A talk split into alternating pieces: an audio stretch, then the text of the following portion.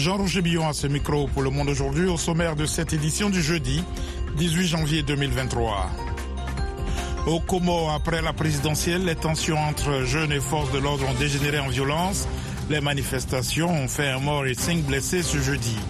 Au Gabon, l'opposant Baro Chambrier fait son entrée au gouvernement comme vice-premier ministre. Au Niger, la ville d'Agadez, surnommée la porte du désert, renoue avec le business de la migration.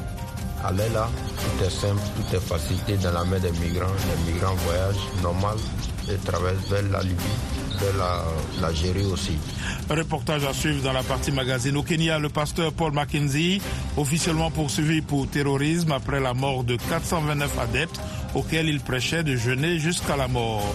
Israël poursuit son offensive à Khan Younes, faisant craindre pour la sécurité de l'hôpital Nasser. Et en sport, ne manquez pas notre journal de la Cannes dans un instant.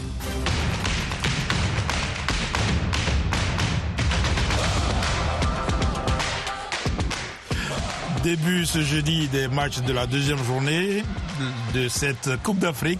Côte d'Ivoire 2023, gros choc en cours euh, dans le groupe A. Au stade des Bimpe d'Abidjan, la Côte d'Ivoire court après un but face au Nigeria. La Guinée-Bissau a d'entrée de jeu battu la Guinée-Bissau 4 buts à 2. Direction Abidjan pour retrouver nos envoyés spéciaux Bagassi Koura et Yakuba Ouedraogo. Bonsoir à tous. Vous l'avez dit, en dehors de Côte d'Ivoire-Nigeria, un autre choc est aussi attendu dans le groupe B à 20h temps universel au stade Félix Oufette-Boigny d'Abidjan entre les pharaons d'Égypte contraints au nul lors du premier match et les Black Stars du Ghana battus par le Cap Vert. Pour rester concentré, c'est sur la concentration parce que je trouve que on, était dans le match et on a manqué de concentration. Alors c'est sur ça qu'il faut, faut être basé sur et aussi tactiquement, physiquement, on va être beaucoup mieux parce qu'on a, on a bossé et j'ai confiance en mes joueurs, j'ai confiance en mes joueurs, j'ai confiance au staff et je pense qu'on verra un tout autre Ghana. Jordan Ayou, attaquant ghanéen.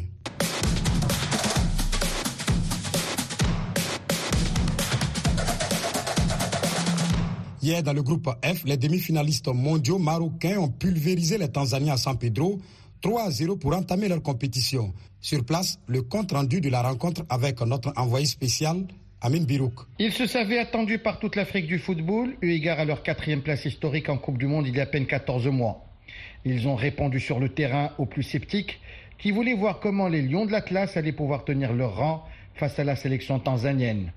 Un succès net et sans bavure 3-0 et une impression de solidité jamais démentie.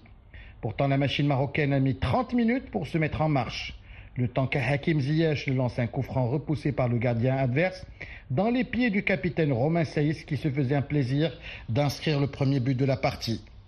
Après une accalmie, les attaques des poulains de Walid Regragui reprenaient de plus belle. Avantagés après l'expulsion d'un joueur tanzanien, les Marocains inscrivent un deuxième but fort logiquement par le biais de Asdin Ounahi à la 77e minute.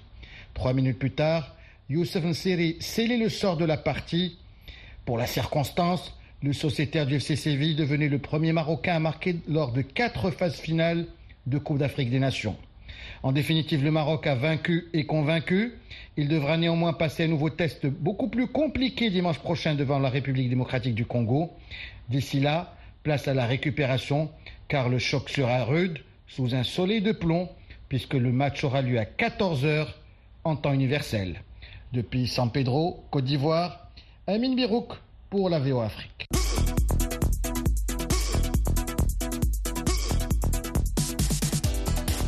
Les matchs de demain vendredi sont très attendus dans le groupe C. Le Cap Vert fait face au Mozambique à 14h temps universel au stade Félix Houphouët-Boigny d'Abidjan. À 20h, la Guinée et la Gambie seront aux prises dans un derby régional. Juste avant, à 17h temps universel, ce sera le match tant attendu Sénégal-Cameroun. Une victoire qualifierait les champions en titre sénégalais pour les huitièmes de finale. Des Sénégalais résidant à Abidjan que nous avons rencontrés se disent confiants. Non, c'est une continuité. On va continuer jusqu'à la finale contre la Côte d'Ivoire. On va les écraser. Les Camerounais, ils vont même pas traîner devant nous. On va les écraser. On est plus près que. Ouais, mais nous sommes des lions. On va leur montrer qu'il y a un seul lion qui règne et c'est nous. En face, les Lions indomptables ont besoin d'une victoire pour se relancer. Après leur match nul d'un but partout concédé contre le Syrie national de la Guinée, Malox est un artiste camerounais venu à Abidjan pour supporter son pays. Je suis même persuadé qu'on va remporter la Cannes. Parce que chez nous, il y a une expression aussi qui dit, euh, quand, tu, quand tu vois une situation, on dit souvent au Cameroun qu'il ne faut pas paniquer, c'est le schéma. C'est une expression propre de chez nous. Hein? Que ne t'inquiète pas, sois posé, c'est le schéma. Donc, ce qui s'est passé au premier match là, au Cameroun, on appelle ça le schéma la suite du schéma va dérouler. Donc on n'a pas de problème. Nous, on sait qu'on va gagner. Je suis Manibela Palapalaouman, internationale. Je suis très bien arrivée dans ce magnifique pays qu'est la Côte d'Ivoire. Je suis là en mission sauvetage pour nos lions indomptables du Cameroun. Vous savez, le premier match, ça a été un nul. Mais demain là, avec le Sénégal, le Cameroun sera victorieux de deux buts à un. Et puis voilà, et puis voilà. Nous sommes ici pour prendre la coupe. Moi, je suis là pour porter la coupe, traverser le pont avec la coupe et aller à Yaoundé avec. Donc voilà, on est dans la belle famille. L'accueil a été magnifique depuis l'aéroport. Tout se passe super, super bien. Mais bon, je vous aime beaucoup, hein, la Côte d'Ivoire, mais matière de football, là, c'est le Cameroun, les numéros 1. Kopo est aussi un autre artiste camerounais. Les gens sont sympas, c'est cool ici, Aquaba de partout. Mais bon, on est là, moi j'ai mes deux épaules pour ceux qui vont pleurer plus tard. Vous savez, le pays organisateur, il prend goût avec la victoire là. Je vais faire comme mon grand frère, mais oui. Vous allez sortir les bouts. Les mouchoirs, les mouchoirs de partout pour ceux qui vont pleurer. Vous allez sortir les bouts de la compétition. Le Cameroun est là pour prendre le trophée, le ramener au village, le village de mariage de l'épouse.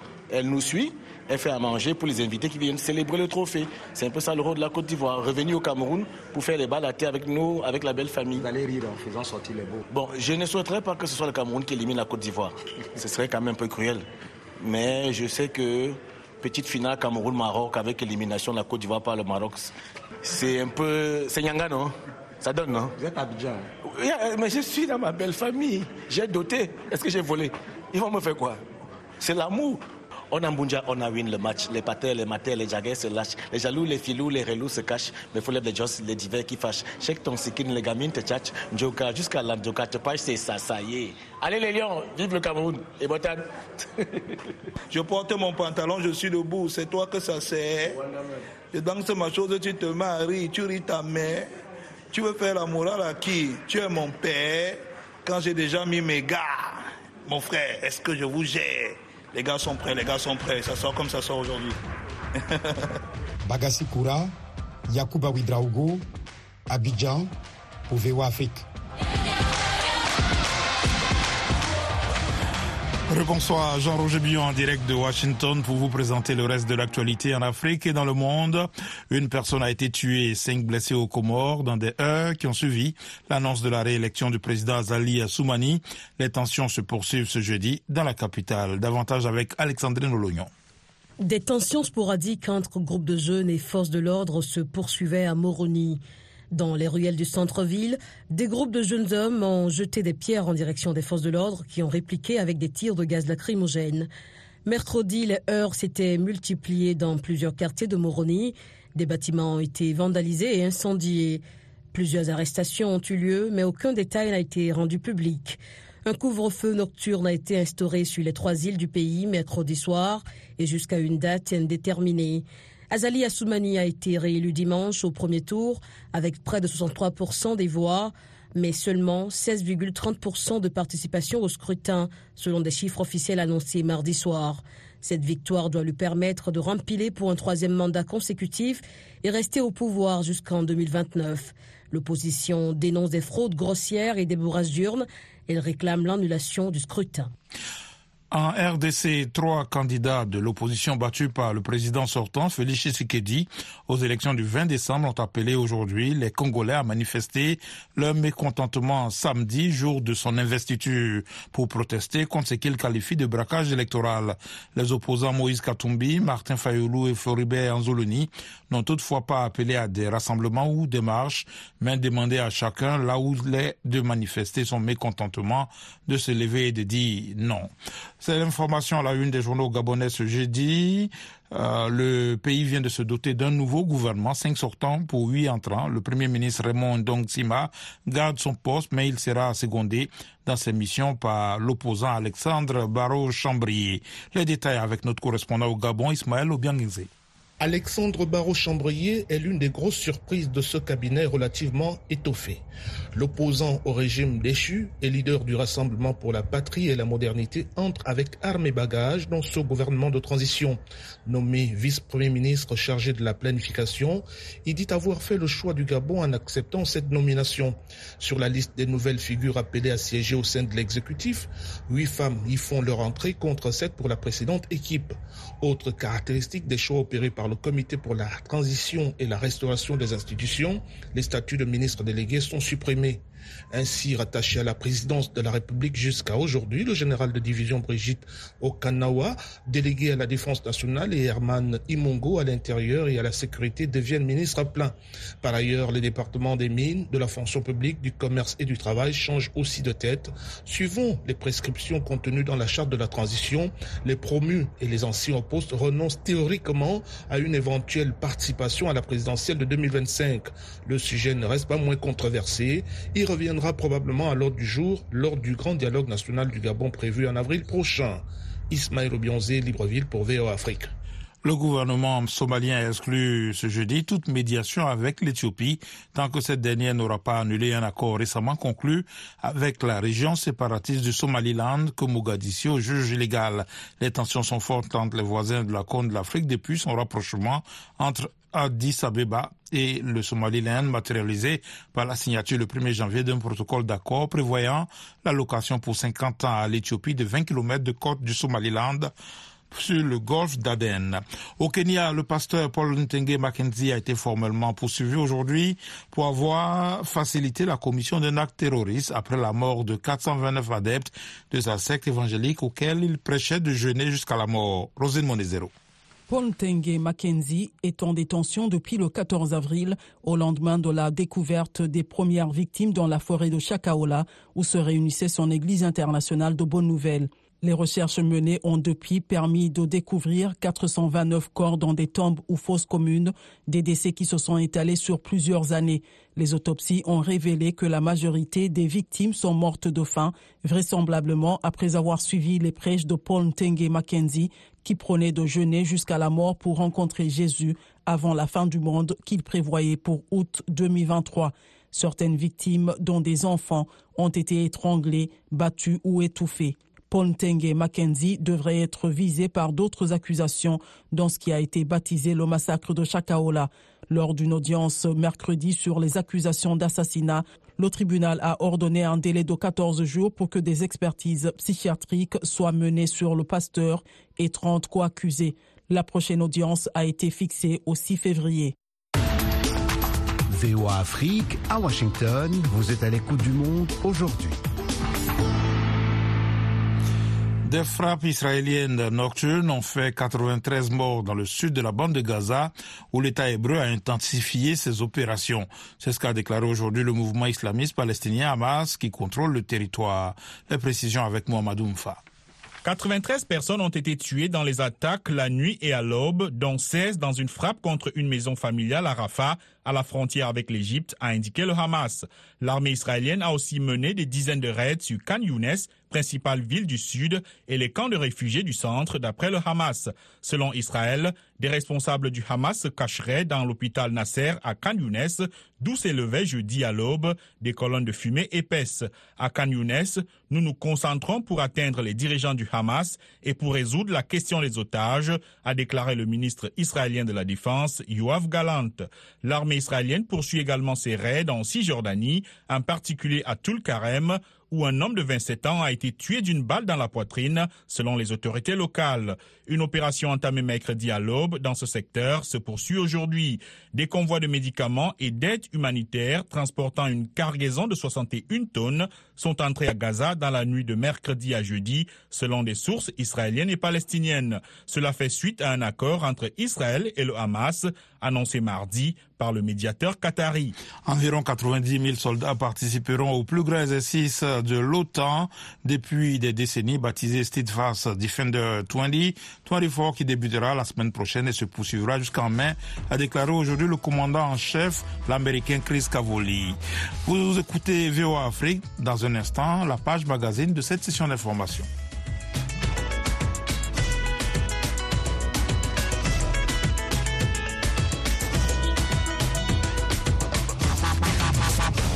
Le Monde aujourd'hui, VOA Afrique.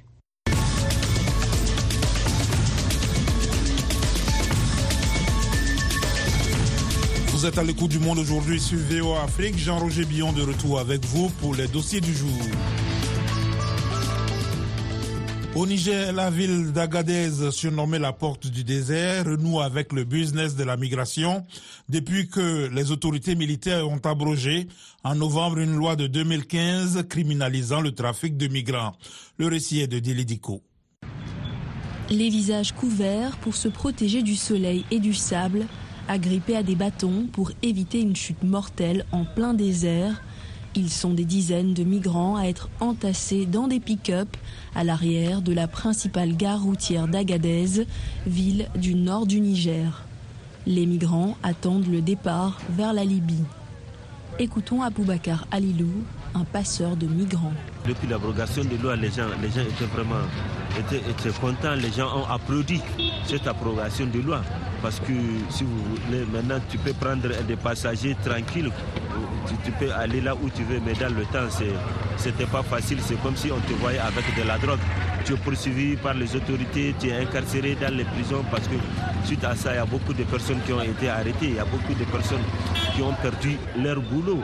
Turbans, sachets d'eau, cigarettes, les marchands ambulants se pressent autour des véhicules avant la dangereuse traversée du Sahara.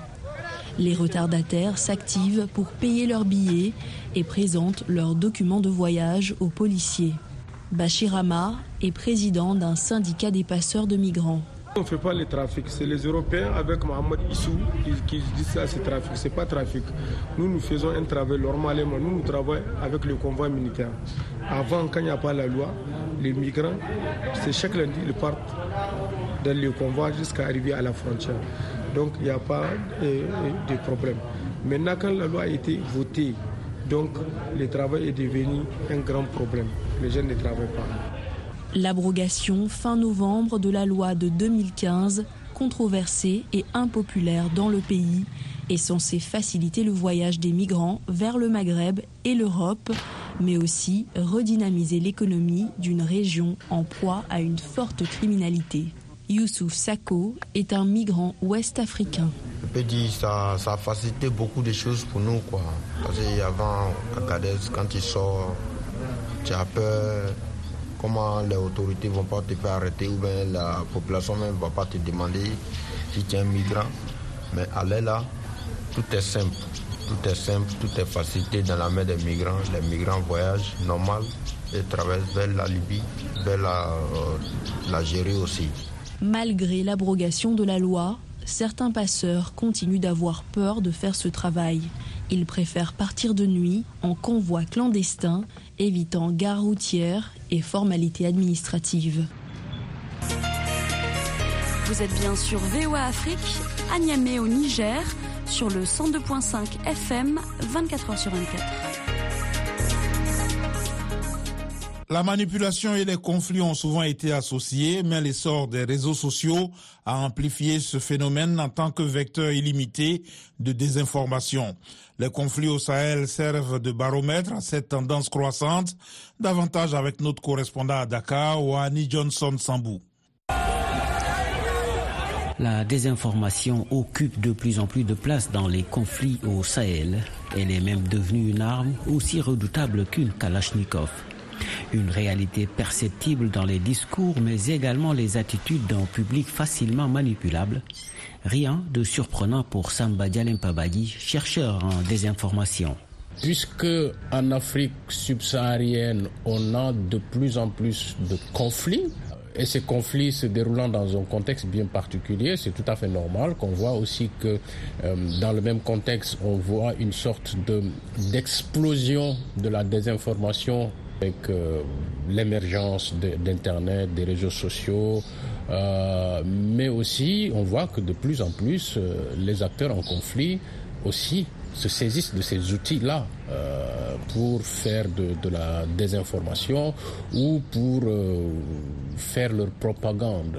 L'institutionnalisation de la propagande soutenue par le numérique accentue la vulnérabilité des populations à la désinformation. Cette perversion des réseaux sociaux est perçue comme un véritable danger pour la stabilité du Sahel par Dr Mamadou Bodian, chercheur, membre fondateur du groupe de recherche sur le Sahel. L'utilisation des médias sociaux, euh, mais surtout d'autres plateformes en ligne, a un effet déstabilisateur. Pourquoi? Parce que il peut conduire notamment à créer un environnement de peur, à amplifier parfois les clivages. Mais il ne faudrait pas s'attendre à ce que la situation euh, revienne à la normale, puisque nous sommes aujourd'hui euh, à l'ère du digital et du numérique. L'évolution rapide du paysage de l'information avec le numérique appelle à plus de vigilance pour ne pas céder au diktat de la désinformation. Pour faire face, la sensibilisation des populations est plus que nécessaire, estime Samba Pabadji. Si les gens sont bien informés des dangers, sont outillés pour procéder à des vérifications simples sans être obligés d'être fact-checkers, mais vraiment des vérifications basiques euh, pour savoir est-ce que cette information est, authentique ou pas avant de partager. Je pense que ça peut aider à atténuer les choses. Mais le contrôle des flux d'informations qui passent par les réseaux sociaux et la lutte contre la désinformation passent, d'après Dr Mamadou Bodjan, par des décisions fortes des États en termes de législation. Aller aussi vers une plus grande conscience euh, par les citoyens de l'importance euh, de de se retenir quand il s'agit justement de partager euh, des informations qui ne sont pas vraies et qui ne sont pas vérifiées, euh, mais surtout euh, amener l'État à mettre en place des régulations, des législations qui permettent de, protéger contre la désinformation. Mais en attendant des mesures dissuasives des dirigeants, la désinformation continue de prendre en otage une bonne partie de l'opinion dans la région du Sahel. Wahani Johnson Sambou pour VOA Afrique, Dakar. FM 102, c'est VOA Afrique à Dakar au Sénégal, 24 h sur 24. Au Tchad, l'école coranique de Bakasola dans la province du lac Tchad expérimente une phase pilote de rénovation en plus des cours coraniques, les élèves de cette école créée en 2001 suivent le programme officiel d'enseignement du Tchad. Cette initiative de l'État tchadien et de ses partenaires vise à assurer l'éducation des enfants des écoles coraniques qui sont très vulnérables et facilement exploités par la secte Boko Haram. André Kodmajinga, correspondant de VOA Afrique, fait le point à N'Djamena.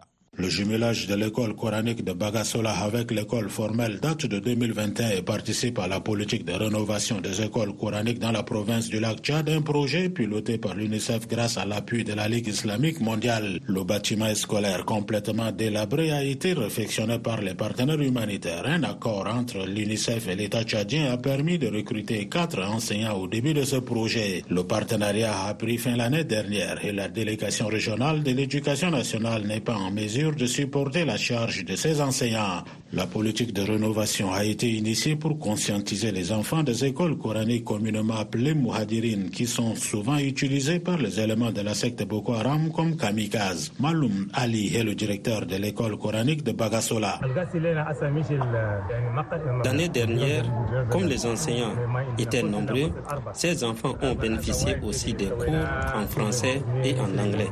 Mais cette année, comme je suis le seul à intervenir, ce n'est pas du tout facile. J'interviens à tous les niveaux. Je fais des navettes entre les classes. Les apprenants sont nombreux. Ils viennent de Dar es Salaam et du centre-ville de Bagasola. L'imam de Bagasola, Sheikh Ali Omar, se réjouit du partenariat entre l'État tchadien et les organisations humanitaires ayant permis la rénovation de cette école pilote. Le jumelage de l'école coranique avec l'école formelle il y a quatre ans dans notre localité est une très bonne chose et nous en sommes reconnaissants car grâce à ce jumelage, nous avons bénéficié de la construction de salles de classe, même si ce n'est pas suffisant quelques enseignants ont été rémunérés. Il y a aussi la cantine scolaire qui permet aussi de lutter contre la mendicité. Tous ces enfants que vous voyez viennent à l'école à 7 heures et rentrent à 12 heures. À la question de savoir si les écoles coraniques de cette localité seront fermées à l'avenir, Nancy Ndala du service de la communication de l'UNICEF répond. Ce sont des questions aussi liées à la religion. On ne peut pas du coup fermer. Donc on espère que si ça marche ici, on pourra aller dans d'autres pays. Et certaines écoles coraniques vont se fermer. Avoir maintenant des écoles coraniques rénovées. Le mot rénover, c'est simplement parce que dans ces écoles, on va au-delà de l'enseignement coranique. Mais on contribue aussi à la protection de ces enfants. Parce que les fouets qui étaient là-bas, les supprime. La mendicité qui explose les enfants, on les supprime. Parce qu'il y a aussi une cantine scolaire ici. Dans le cadre de la rénovation des écoles coraniques dans la province du lac Tchad, plus de 350 élèves de l'école rénovée de Bagasola, dont plus de 220 filles, apprennent la langue arabe et la pratique islamique. Mais aussi d'autres matières édictées par le Centre national de curricula du Tchad. André Kodomadjingar, de retour de Bagasola pour VOA Afrique, N'Djamena. Jacques Aristide avec vous. Cette semaine, Washington Forum se met à l'heure du ballon rond avec la 34e édition de la Cannes en Côte d'Ivoire, qui a dit vouloir organiser la plus belle des Coupes d'Afrique des Nations. Quelles sont les multiples facettes de ce prestigieux événement sportif? Quel impact sur le football africain? Quel rôle dans le renforcement de l'identité et de la fraternité panafricaine? Et quelles retombées économiques et sociales pour le pays hôte voire pour tout le continent, Washington Forum ce jeudi à 19h10. Le Gabon est certes absent de la Coupe d'Afrique des Nations de football qui se joue en Côte d'Ivoire, mais les supporters des différentes équipes qualifiées ne se laissent pas compter cet événement retransmis en direct. Partant du jeu des pronostics jusqu'au défi entre fans du football, les rencontres de la Cannes 2023 ne manquent pas d'intérêt dans les cafés et autres espaces publics de la capitale gabonaise. Le reportage de notre correspondant Ismaël Obiangenze. Vainqueur de la Gambie 3-0, le Sénégal entre en compétition avec plus de sérénité. Et pour les fans des Lions de la Teranga qui vivent à Libreville, les poulains d'Alul Cissé sont encore capables d'un deuxième trophée continental. Didi Abdoulaye, chauffeur de taxi. On va gagner le Cameroun, on gagne la Guinée. Et ça continue jusqu'en finale. Après, on va soulever la coupe et ramener ça au Sénégal. Euh, parce que c'est ce que le président veut, notre président Macky Sall. Il a dit ça aux joueurs. Prochain adversaire du Sénégal, le Cameroun. Les Lions indomptables sont avertis. Une guerre de fauves avant l'heure qui se joue déjà dans les rues de la capitale gabonaise. La première coupe du Cameroun, on a pris en Côte d'Ivoire. Donc c'est la même coupe, on va encore envoyer au Cameroun. On tape la Guinée. Le Cameroun, c'est deux, deux Sénégal. contre le Sénégal. Le Cameroun va gagner quoi devant le Sénégal Ça ne peut pas marcher. Trois buts contre le Sénégal. Pourtant cité parmi les favoris de l'épreuve, le Cameroun n'a pas fait mieux qu'un nul 1-1 contre le Sili de Guinée. À Conakry comme à Libreville, ce résultat renforce l'espoir des supporters guinéens. C'est encore le carton rouge. Sinon, le Cameroun n'allait pas même légaliser le but. Ouais. Ils auront, ils auront. Ils vont faire match nul même avec le Sénégal. Mais ils vont gagner euh, le Gambie, Inch'Allah. Ça c'est clair. Quand ils gagnent le Gambie, ils iront loin. Dans ce bar de Camerounais situé à l'ancienne gare routière de Libreville, l'ambiance de la Coupe d'Afrique des Nations de football est survoltée depuis le week-end dernier. Ernest et ses compatriotes ne cèdent pas au pessimisme. Depuis l'autre jour, là, c'était une mise en scène. Mais la canne commence aujourd'hui. Le, le, continent doit commencer à faire ce qu'il peut montrer aux pays africains. Donc j'étais là pour m'apprêter, habiller et mettre au monde d'accord que voici. Donc je me dis que la victoire sera peut-être à 3 buts à 1. Comme certains observateurs indépendants de Libreville, Moussavou est un jeune Gabonais qui voit le Sénégal conserver son titre de champion d'Afrique. Euh, comme le Gabon euh, n'est pas doué au football, ils ne sont pas qualifiés. J'ai décidé de supporter le Sénégal jusqu'à la fin. Et le moment où ils sont champions d'Afrique, et à mon avis, c'est la meilleure équipe africaine. Guinée équatoriale, Guinée-Bissau et Côte d'Ivoire-Nigeria sont deux belles affiches attendues pour cette autre étape du tournoi.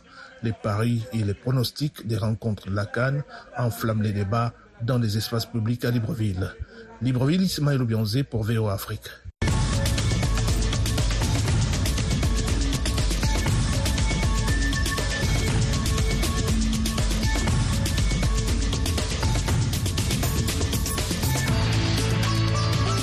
Monde aujourd'hui, c'est la fin de cette édition. Merci de l'avoir suivi. Jean-Roger Billon à ce micro, à la mise en onde Georges Léonard Sagno.